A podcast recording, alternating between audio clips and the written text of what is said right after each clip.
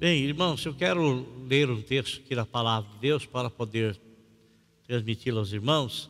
Está escrito no livro de Mateus, no capítulo 9, versículo de número 12. Versículo número 12. Está escrito assim: Ouvindo isso, Jesus disse: Não são os que têm saúde que precisam de médicos, mas sim os doentes. Amém? Vou ler novamente. Mateus 9, 12. Ouvindo isso, Jesus disse: Não são os que têm saúde que precisam de médico, mas sim os doentes. É, essas, essas palavras que foram escritas pelo evangelista Mateus, elas foram ditas pelo Senhor Jesus Cristo. Em que ocasião ele disse essas palavras é que nós vamos é, transmitir aos irmãos. Antes desse acontecimento, algo escrito por Mateus também chamou-nos a atenção, dizendo o seguinte: que o Senhor Jesus Cristo estava em sua própria residência, em sua casa. Muito embora ele sendo dono da, da, da residência, sendo morador, proprietário, ah, ele não determinava quem e quais as pessoas que podiam estar perto dele para ouvir os seus ensinamentos. Na verdade, ele nunca fez distinção nem acepção de pessoas. Muito embora, no meio das pessoas que sempre estavam prontas para lhe ouvir, haviam ah, os mais diferentes motivos para essas pessoas estarem ali. Havia pessoas que estavam ali e que tinham a finalidade, o desejo de realmente ouvir os ensinamentos do Senhor, uma orientação para a vida. O próprio Senhor Jesus Cristo disse certa ocasião de que Ele é o pastor das ovelhas, Ele é o supremo pastor. E, numa determinada situação, Ele olhando as pessoas andando de um lado para o outro, ele as viu como pessoas que estavam perdidas, como ovelhas que não tinha um pastor para orientá-las.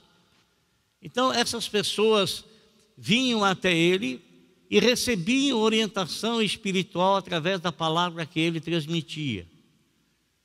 Outras pessoas vinham até ele necessitadas de uma cura. Muitos enfermos e doentes vinham ou então eram trazidos até a presença do Senhor Jesus. Tinha outras pessoas que estavam junto dele, que eram, na verdade, as pessoas que cooperavam com o ministério dele. Isto é, essas pessoas, elas ajudavam o Senhor Jesus Cristo é, para que ele pudesse estar totalmente voltado para a oração e para a pregação da palavra. Os outros afazeres que, que muitas pessoas desconhecem, que envolvem a administração, que envolvem muitas coisas na igreja que são determinadas para que é, pessoas capacitadas para tal, tal função possa desenvolver e cooperadores da obra. E também tinha sempre perto do Senhor Jesus, as pessoas que lhe faziam oposição. Coisas que o Senhor Jesus Cristo dizia, transmitia, falava, pregada, e que pessoas não concordavam com ele e retrucavam. Essas pessoas, na sua grande maioria, eram o grupo de fariseus. E os fariseus, é, eles tiveram uma conotação é, de serem chamados de hipócritas, por quê? Porque eles diziam para as pessoas fazerem e eles mesmos não faziam. O próprio Senhor Jesus Cristo, por várias vezes, os repreendeu, dizendo: Vocês colocam jugo pesado nas costas dos outros, mas vocês mesmos não querem carregá-lo. Esse tipo de pessoa e os fariseus, meus irmãos, eles, nós vamos nos identificar com eles, não no sentido de hipocrisia, mas naquilo que eles acreditavam. O apóstolo São Paulo, ele era um fariseu, ele nunca deixou de ser um fariseu, porque o fariseu ele tinha uma como se fosse uma declaração de fé aquilo que eles acreditavam. Eram homens, eram homens que estudavam profundamente a Torá. O que, que era a Torá? A Torá são os cinco primeiros livros da Bíblia: Gênesis, Êxodo, Levítico, Número e Deuteronômio. Eles se tornaram mestres da lei, isso é, eles estudavam profundamente e eles então interpretavam e ensinavam para as pessoas. Né? Foram inclusive os fariseus que começaram a construir as sinagogas após voltarem do exílio, uma vez que o templo havia sido destruído e não tinham como eles se reunirem no templo, então começou a se estabelecer sinagogas em várias cidades, aonde ali então ao sábado o povo se reunia e os fariseus então ensinavam, eles eram doutores da lei, eles ensinavam, doutrinavam, orientavam essas pessoas. E eles, meus irmãos, os fariseus, eles acreditavam no unicismo. Que, que é? No único Deus, como você crê também. Nós não cremos, nós não somos politeístas, nós não cremos em vários deuses, nós cremos no único só Deus, Criador dos céus e da terra. Eles acreditavam também na ressurreição dos mortos, nós também acreditamos na ressurreição dos mortos. Eles também acreditavam em anjos, nós também cremos em anjos, porque a Bíblia fala a respeito do anjo Gabriel, o anjo Miguel, o arcanjo Miguel e, e tantos outros anjos que a Bíblia cita. Uh, eles também acreditavam em demônios, nós também acreditamos que eles existem, porque o próprio Senhor Jesus Cristo falou da existência dele, e o próprio Senhor Jesus Cristo expulsou demônios lá daquele endemoniado do, do rapaz lá de Gadar, na cidade dos Gadarenos. Né? É, eles acreditavam também, como nós acreditamos, na vinda do Messias. Então, os fariseus, eles tinham uma doutrinação muito parecida com a que nós temos, o ensinamento que nós temos. A grande questão é que eles ficaram tão bitolados nos ensinamentos dele que eles se colocavam acima de todas as demais pessoas.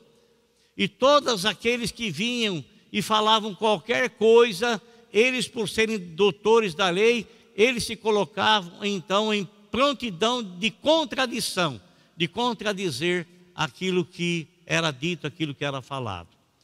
Numa ocasião, o Senhor estava na sua própria residência e ele estava cercado por muitas pessoas. A Bíblia fala que havia uma multidão que estava cercando. E a gente sabe, irmãos, que uma multidão ela é contada de 100 pessoas para, para cima. É, as casas naquela época, como eu tive a oportunidade, graças a Deus, de poder conhecer a casa onde Pedro morou, né? havia uma sinagoga na cidade de Cafarnaum, e bem em frente à sinagoga, uns 20, 30 metros adiante, estava a casa de Pedro. Estava em ruínas, metade da casa tão somente. Mas algo me chamou a atenção e que foi explicado pelos guias turísticos. As casas, havia nas casas acompanhando as paredes todas feitas em pedras, havia assentos de pedra todo em volta das paredes, todo em volta das paredes, assentos em pedras. Isso quer dizer que as casas eram preparadas para receber pessoas. E não poucas pessoas, bastante pessoas. Diferentemente, eh, a casa do Senhor Jesus não era diferente disso. E a Bíblia nos fala que ele estava em sua própria casa, em sua própria residência. Ora, eu que determino quem deve e quem não, quem entra e quem não entra na minha casa. Você que determina quem entra e quem não entra na tua casa. A porta da tua casa, ela não dá, ela não fica todos os dias aberta para todos os transeuntes que quiserem adentrar na sua casa. Não é. Não é assim. Naquele tempo, irmãos, as pessoas eram muito hospitaleiras, né? E eles eram acostumados a receber em suas casas famílias, e as famílias não eram famílias pequenas, eram famílias grandes. Então, usava-se esses bancos para que pudessem essas famílias se assentaram. O Senhor estava na sua casa e ele, sendo dono da casa, ele poderia determinar quem devia estar lá dentro e quem não devia estar lá dentro. Mas ele não fazia isso. Assim como é a casa, a igreja, onde nós, o templo, onde nós nos reunimos, nós não podemos determinar quem entra e quem não entra. O espaço é público, é público-privado, mas ele é público, né? Ah, nós não podemos, os cultos são públicos, as portas estão abertas, é, a, a, o portão das grades da igreja estão abertos e abertos para receber as pessoas no horário de, do, de culto, então estão abertos. E nós não determinamos, você entra, você não entra, você chega, você não chega, você vai, você não vai, né? É, não é determinado isso, então as portas são abertas para receber quem quer entrar. A casa do Senhor Jesus Cristo, ela era assim, ela estava aberta e recebia quem quisia entrar, quem queria entrar, quem quisesse estar ali com ele. E nesse dia ele estava ali, uma multidão estava cercando dentro da sua própria casa. Né? Creio eu que não era uma época de calor, porque, irmão, Israel faz um sol que você não acredita, muito quente, muito quente. Mas por isso as casas são construídas em pedras, são mais frescas. Mas o inverso é verdadeiro também. À noite a temperatura cai tremendamente, tremendamente. Imagine você é, o número de pessoas reunidas é, é, numa casa, num verão. Não estavam reunidos, né? era impossível. Creio eu que fosse inverno. Estavam todos reunidos ali, muita gente, muita gente. E o Senhor estava ali ensinando a palavra de Deus. Irmãos, uma coisa que o Senhor sempre fez e nos ordenou que tal fizéssemos, que nós ensinássemos a palavra de Deus. Lâmpada para os meus pés é a tua palavra e luz para o meu caminho. As mais, as mais diversas necessidades, elas não estão expostas pelas pessoas que frequentam a, a igreja, mas as mais diversas necessidades estão dentro do coração das pessoas. Necessidades diver, diversas, uma diferente da outra. E o Senhor Deus, Ele tem uma palavra específica para cada coração. E eu me lembro, amado, de uma mensagem que o Senhor estava pregando no templo. E quando Ele estava falando, um grupo de fariseus que ali estavam, que eram mestres, estavam ali, e eles começaram a retrucar aquilo que o Senhor Jesus Cristo estava falando. Eu, eu, eu, eu, eu ouvi um rapaz, certa ocasião, falar algo que eu jamais me esqueci. O que é isto? O que, que ele quis dizer? A diferença que existe entre ovelha e um bode disfarçado de ovelha. A ovelha, meu irmão, você pode falar com ela, ainda que você dirija a ela uma palavra que não lhe agrade, mas ela vai pensar, ela vai refletir, ela vai pensar, ela vai refletir, ela vai saber que você está falando aquilo para o próprio bem dela e ela não vai se revoltar contra você. Mas o bode, você fala uma coisa para ele e ele tem uma resposta pronta na língua dele. É um bode vestido de ovelha. Você fala algo para ele, ele já está ali pronto, está com o coração prontinho, armado para retrucar aquilo que você está dizendo, sem analisar, sem buscar compreender e sem buscar entender. Ele disse o seguinte: que o pastor, ele pega as ovelhas, ele faz as ovelhas passar pela, pelo meio da sua perna, ele pega e dá um tapa nela. A ovelha dá um berrinho e vai para lá, vai. Mas o bode disfarçado de ovelha, você dá um tapa na bunda dele, ele se revolta contra você com chifradas. É desse jeito. E o Senhor estava ensinando na, na, na, no templo. E quando ele ensinava, esses fariseus eles se levantaram contra aquilo que o Senhor Jesus estava ensinando, estava pregando eles queriam fazer as outras pessoas desacreditarem naquilo que o Senhor estava transmitindo, e o Senhor não se levantou contra eles. O Senhor não dirigiu a eles nenhuma palavra pesada, discutiu, nada, nada, nada, nada. O Senhor apenas disse para eles o seguinte: Quero lembrar-lhes que todas as coisas que o Senhor falava, Ele mesmo disse que Ele não falava de si mesmo, mas Ele transmitia aquilo que Ele recebia do Pai. Eu não falo de mim mesmo, aquilo que eu falo, falo como do Pai eu recebo. Então a palavra que o Senhor transmitia, a palavra que o Senhor dirigia, era como ele buscava essa palavra e ele era o porta-voz de Deus. Porta-voz de Deus. Então aquilo que Deus transmitia, aquilo que o Senhor Jesus Cristo falava, tinha o propósito de trazer as pessoas, de levar as pessoas a ter comunhão com o Pai Celestial por intermédio da palavra pregada. E esses fariseus, eles não admitiram aquilo que o Senhor estava ensinando, estava pregando. E eles começam a resmungar, começam a questionar, começam a querer se levantar contra o Senhor, mas o Senhor não teve nenhuma reação com ele. O Senhor simplesmente disse o seguinte: Olha, quem é de Deus, ouve a palavra de Deus. E por isso vocês não ouvem, porque vocês não pertencem a Deus. Simples assim.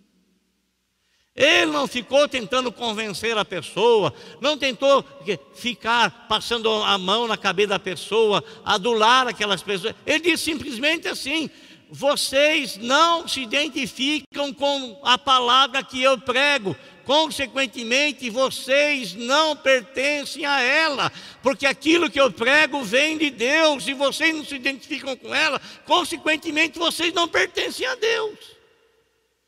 Aquele que é de Deus, este ouve a palavra de Deus, este gosta de ouvir a palavra de Deus. Por quê? Porque ele se identifica, ele nasceu de Deus quando ele recebe a Cristo como Salvador. Então ele está aberto para receber os ensinamentos. Ainda que esse ensinamento venha como uma exortação, ainda que esse ensinamento venha como uma repreensão de algo que a pessoa está fazendo, e, e está fazendo contra os princípios da palavra de Deus. E o Senhor, então, amado, ele estava na sua residência, na sua casa, muitas pessoas ali.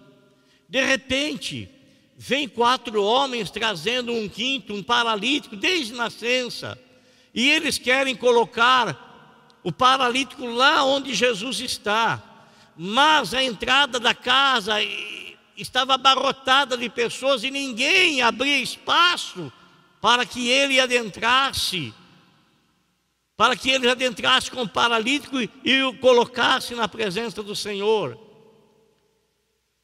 Amados, olha que eu quero lhes dizer: os obstáculos da vida, as coisas que acontecem na vida, não são para nós desistirmos delas. As dificuldades que surgem, surgem para testar a nossa fé. Que tipo de fé que você está tendo no coração?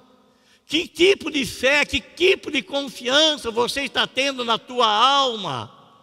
Que confiança é essa que você tem, que você não persiste nas coisas, que você esmorece nas coisas, que você não avança nas coisas, diante de, dos obstáculos, você quer contornar o obstáculo, você quer sair, você quer retroceder, você quer parar. Esses quatro homens foram um exemplo tremendo de perseverança para nós cristãos. Por quê? Porque eles trazem o paralítico e eles chegam diante e não conseguem colocar, eles poderiam pensar assim: bem, vamos levá-lo de volta. Qualquer outro dia aí a gente aparece, aí a gente busca ele e traz. Eles não fizeram assim, não. Amados, eles subiram no telhado da casa de Jesus. A casa não era deles, eles subiram e por isso, e, e, e nem por isso eles foram repreendidos pelo Senhor. Nem por isso. O Senhor se admira da nossa persistência, porque a nossa persistência é uma declaração de fé, assim como a nossa moleza é uma declaração de não fé. A nossa desistência diante dos obstáculos é como se falássemos assim: eu não vou seguir adiante, eu não vou, eu não vou em frente, eu não vou conseguir, eu vou desistir, eu vou parar. E quantos de nós já fizemos assim? Mas olhando para esses quatro homens, vemos eles subindo no telhado, subiram o paralítico por cordas no telhado, na maca, e eles chegam e descem o paralítico aonde Jesus Cristo estava, logicamente que quando eles começam a destelhar, a atenção de todos é voltada, e todos ficam olhando, estão observando, e eles descem o paralítico aos olhos de todos que ali estão, e o paralítico chega na presença do Senhor. Jesus Cristo olha para ele e fala: Perdoados estão os teus pecados. Ah, irmãos, perdoados estão os teus pecados. Que coisa tremenda que aconteceu naquela hora. E a divergência, a diferença de reações de todas as pessoas que ali estavam. Quando o Senhor fala para ele: Perdoados estão os teus pecados, quem é que estava lá? Os fariseus. Eles estavam lá. E eles eram doutores da lei, ensinadores, doutrinadores, ministradores, interpretador, interpretadores da lei. Eles interpretavam a lei e transmitiam a lei. Eles dizem: quem é esse aí para perdoar pecado? Quem tem poder de perdoar pecado é só Deus. Verdadeiramente, eles estão certos. Só o Senhor Deus pode perdoar os nossos pecados para a nossa salvação. Mas eu posso perdoar o teu pecado se você pecar contra mim. Eu tenho o poder de perdoar o teu pecado e tenho o poder de reter o teu, o teu pecado. Se você pecar contra mim, se você pecar contra mim, eu é que tenho o poder de lhe perdoar, eu que tenho o poder para perdoar os seus pecados. E eu tenho o poder de reter os seus pecados, mas eu vou ser prejudicado. Por quê? Porque nós, nós oramos a oração do Pai Nosso agora mesmo, antes de começar o culto, no início do culto, melhor dizendo. Aonde diz lá, na oração que Jesus nos ensinou, para nós pedirmos perdão ao Senhor, para que o Senhor nos perdoe da mesma forma que nós perdoamos aqueles que nos têm ofendido. Se eu não perdoar quem me ofendeu, o Senhor também não me perdoa. Se eu perdoar quem me ofendeu, o Senhor também me perdoa. Se eu reter o pecado daquela pessoa, o Senhor retém o pecado dele na minha vida, retém o meu pecado na minha vida. Pai, perdoa os meus pecados, assim como eu perdoo aquele que me tem ofendido. Irmãos, Nosso Senhor,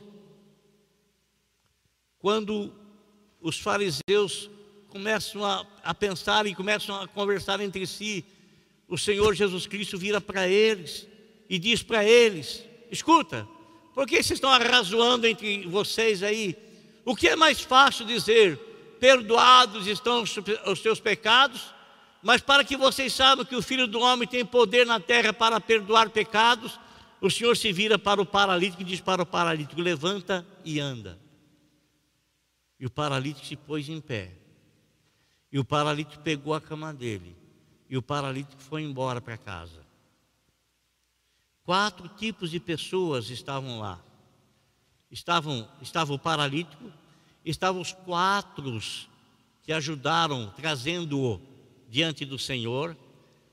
Estavam os fariseus e estavam o povo, as demais pessoas. O paralítico, ele recebeu uma enorme bênção do Senhor e ele foi para a casa dele alegre e satisfeito. Os quatro homens que cooperaram trazendo o paralítico, eles ficaram tremendamente satisfeitos, porque eles cooperaram com a obra do Senhor.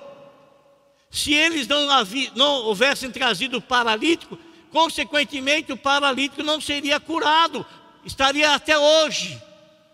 Ou, melhor dizendo, iria morrer daquele, daquela forma, daquele jeito, daquele estado.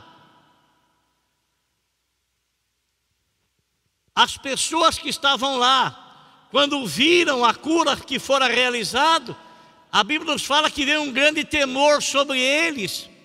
E eles saíram, saíram, foram embora glorificando a Deus, exaltando a Deus. E por quarto, os fariseus, que ficaram indignados. Eles viram Jesus operar o grande milagre, mas mesmo assim eles permaneceram indignados, porque Jesus Cristo disse que estava perdoando os pecados daquele rapaz. Irmãos, eu estou falando isso para dar uma introdução naquilo que eu quero dizer com vocês. Porque quem escreveu isso foi Mateus. Mateus, ele narrou, ele, ele escreveu o que lhe fora, não o que lhe fora narrado, porque na verdade ele foi um dos apóstolos do Senhor, Mateus, Levi, Levi, Mateus. Ele foi um dos apóstolos do Senhor. Então ele andou junto com Jesus, ele viu tudo o que aconteceu.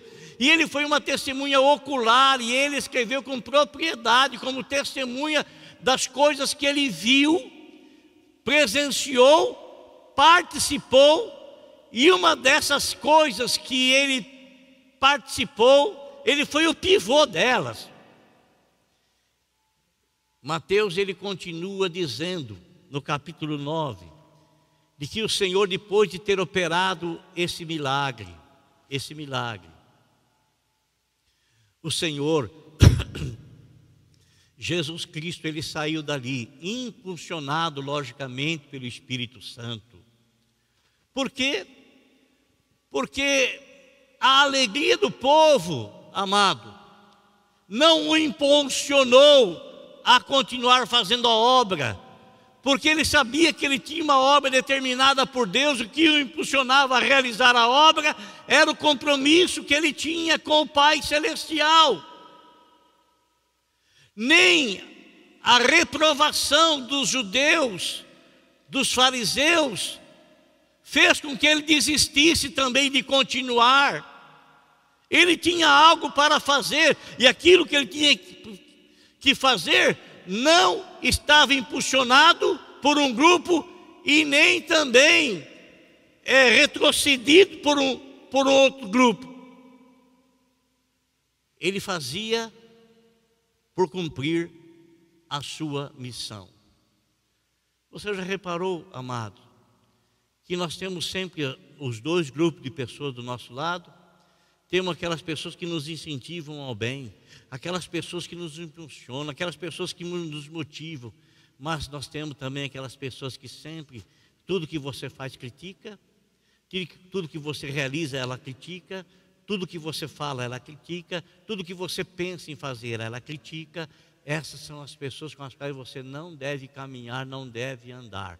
São as pessoas que amarram a tua vida, pessoas que prendem a tua vida, que aprisionam a tua vida no querer delas. Jesus, ele não se importava nem com o grupo positivo, nem com o grupo negativo.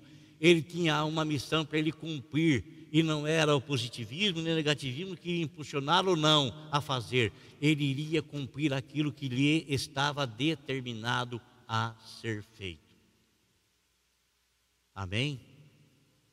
Amém, meu amigo? Você que está me assistindo aí? Então, Jesus, irmãos, ele sai dali impulsionado pelo Espírito Santo, a obra tem que continuar e vamos em frente para fazer a obra.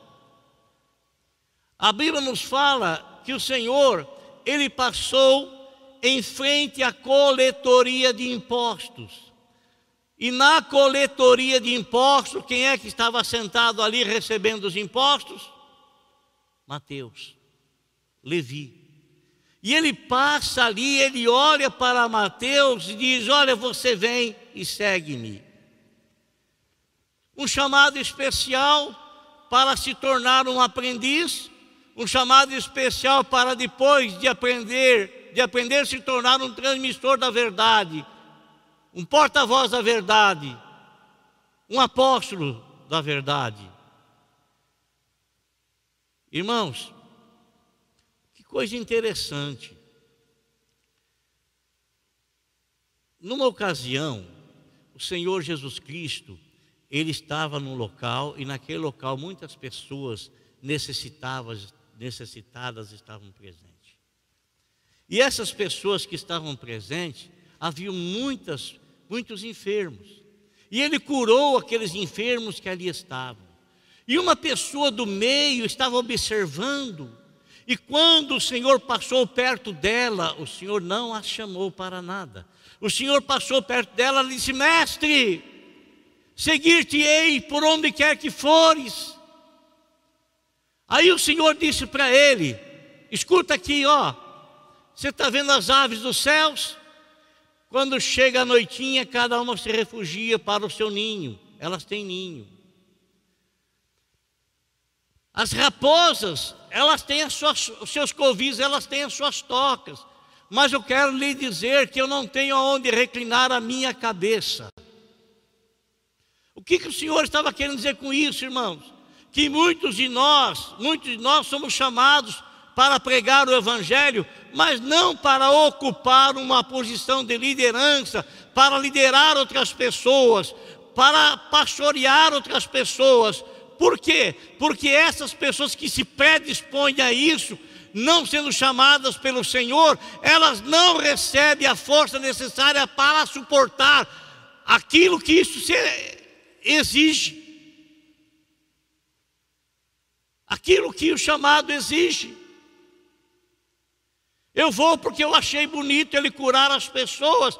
Eu vi, eu vou, eu vou ser um também porque eu achei bonito ele fazer isso, fazer aquilo outro a pessoa ela não leva em conta o que aquilo lhe custará. O Senhor disse isso para essa pessoa. Um outro, ele está passando perto, ele diz para outro: Você vem e segue-me. Esse outro diz: Não, peraí, Senhor, eu vou te seguir, mas primeiro me permite ir até a minha casa. Eu tenho algo para me fazer lá. O Senhor disse: Não, não. O que você vai fazer tem outras pessoas que poderão fazer. E o que eu estou escolhendo você para fazer é para você fazer, não é outro.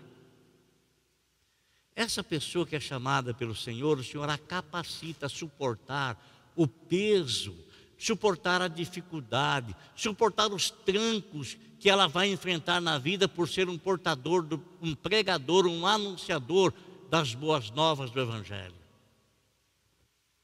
Diferente, irmãos, diferente você ser um membro da igreja, você é, é, é, é participar do culto, diferente de você ser um líder, de você ser alguém chamado pelo Senhor para exercer, segundo a misericórdia dele, o pastorado, o evangelismo, os dons ministeriais que ele tem dado. Quando ele chama Mateus, Mateus, a Bíblia não fala que Mateus voltou novamente à coletoria de impostos, como fez Pedro quando o Senhor foi crucificado e morto. Não. E os outros pescadores? Não. A Bíblia não diz que ele voltou novamente às práticas da coletoria de impostos, de forma alguma. A Bíblia nos diz que ele seguiu o Senhor. E sabe, irmãos, na sequência do capítulo 9, nos diz ali que um dia o Senhor estava em sua casa, não na sua própria casa. Porque Lucas, no capítulo 5, ele fala que esse acontecimento se deu na casa de Mateus. E o que foi? Mateus, ele convidou o Senhor e preparou um banquete para o Senhor. Mas não somente para o Senhor, preparou para o Senhor e para os discípulos, os quais o Senhor já os havia chamado, aqueles doze. Mas ele também chamou mais outras duas classes de pessoas, se podemos dizer assim: os pecadores e os publicanos.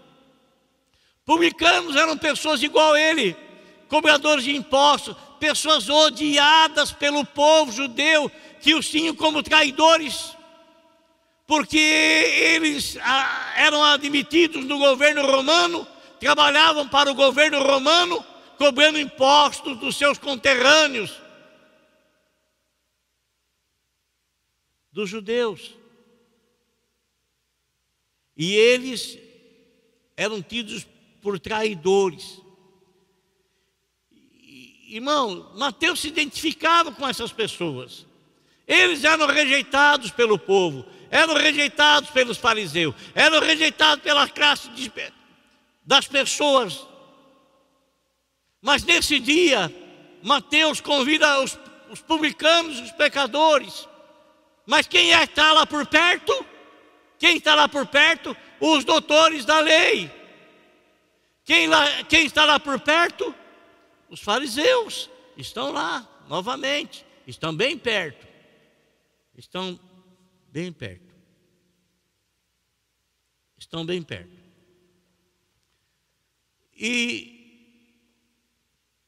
quando, quando eles estão reunidos, os fariseus falam para os discípulos do Senhor: ah, como é que vocês e o mestre de vocês comem com os publicanos e pecadores? Porque os fariseus, eles eram um povo separado. Eles achavam que qualquer contato, conversar ou apertar a mão, cumprimentar, já os contaminava. E o Senhor Jesus Cristo amava estar no meio daquele povo. Amava estar no meio dos pecadores. Aliás, ele veio justamente para isso, não é?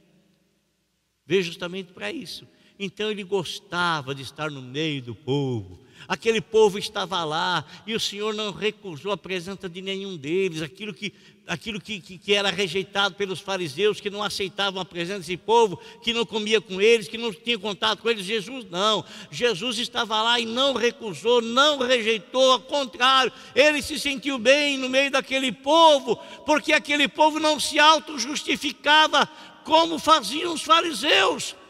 Os fariseus não aceitavam os ensinos de Jesus porque eles se achavam maior e melhor do que todos, estavam acima de todos, e eles, e eles por guardarem a lei, eles achavam que eles eram merecedores do céu.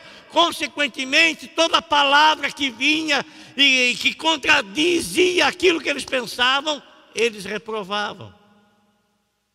Eles não analisavam, eles simplesmente reprovavam. Porque ele auto-justificava. Você lembra aquela passagem que o Senhor Jesus Cristo contou a respeito do publicano e do fariseu lá? O pecador? O fariseu orando, olhando para o pecador, dizendo, ah, Senhor, graças te dou que eu não sou igual a esse aí. Ele é assim, assim, assim, assado. Eu não, eu faço isso, faço isso, faço isso. Se auto-justificando. E o pecador, não, Senhor, se for propício me perdoe, eu sou um pecador. Então, eles ali naquele momento, eles falam para, para os discípulos do Senhor: por que, que vocês e o mestre de vocês comem com essa gente? Irmãos, eles não iriam saber responder, mas o Senhor ele se adianta ele se adianta e eles, e o Senhor lhes traz, lhes dá a resposta. E qual foi a resposta que Jesus disse? Foi esse, esse versículo texto que eu li para os irmãos, capítulo 9, versículo 12. Ouvindo isso, Jesus disse: Não são os que têm saúde que precisam de médico, mas sim os doentes mas sim os enfermos. E sabe, meus irmãos, eles, o Senhor não para aí não. O Senhor vai, vai continua dizendo para eles assim: vão aprender o que significa isto. Desejo misericórdia, não sacrifícios. O que é desejar misericórdia? A Bíblia fala com a mesma medida que a gente mede, nós seremos medidos também. A mesma medida. Se eu usar de misericórdia com as pessoas, com misericórdia Deus usará comigo. Se eu, se eu agir com dureza, com aspereza contra as pessoas, assim também eu serei tratado, assim também eu serei medido. Se eu tiver misericórdia dos pecadores, misericórdia o Senhor terá de mim. Terá de mim. Então, meus irmãos, o que, que nós vamos aprender aqui? Que o nosso mestre, o nosso mestre, ele ama estar no meio daquelas pessoas que não se auto-justificam, mas que o têm e que o recebem como seu Senhor, como seu Salvador. O Senhor ama estar no nosso meio, pecadores arrependidos, perdoados, lavados e remidos pelo sangue de Jesus. Amém? Glória a Deus. Deus vos abençoe no nome do Senhor Jesus. Pois eu não vim chamar os justos ao arrependimento, mas sim os pecadores, diz o Senhor. Põe-se de pé, por favor.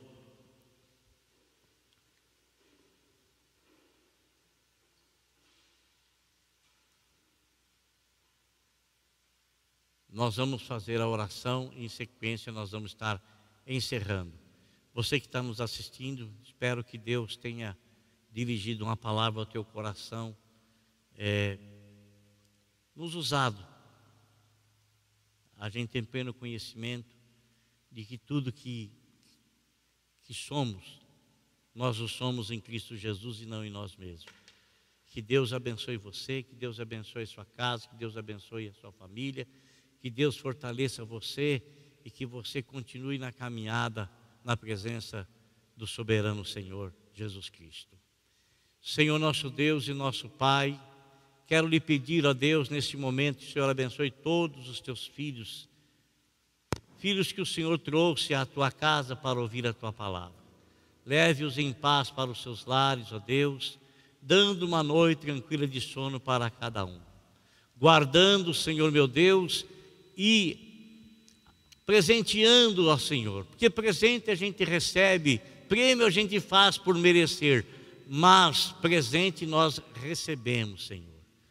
Que o Senhor dê uma semana de grandes bênçãos, de presentes maravilhosos, a tua bênção, a tua misericórdia, a tua graça, a tua virtude e a tua unção. E que a semana dele seja uma semana esplendorosa, de grandiosas bênçãos para a honra e glória do teu santo nome. Que o Senhor guarde a família de cada um, que o Senhor guarde cada um em saúde, que o Senhor proteja a vida de cada um, que o Senhor, ó Deus, abençoe a vida de cada um, em nome de Jesus. Amém.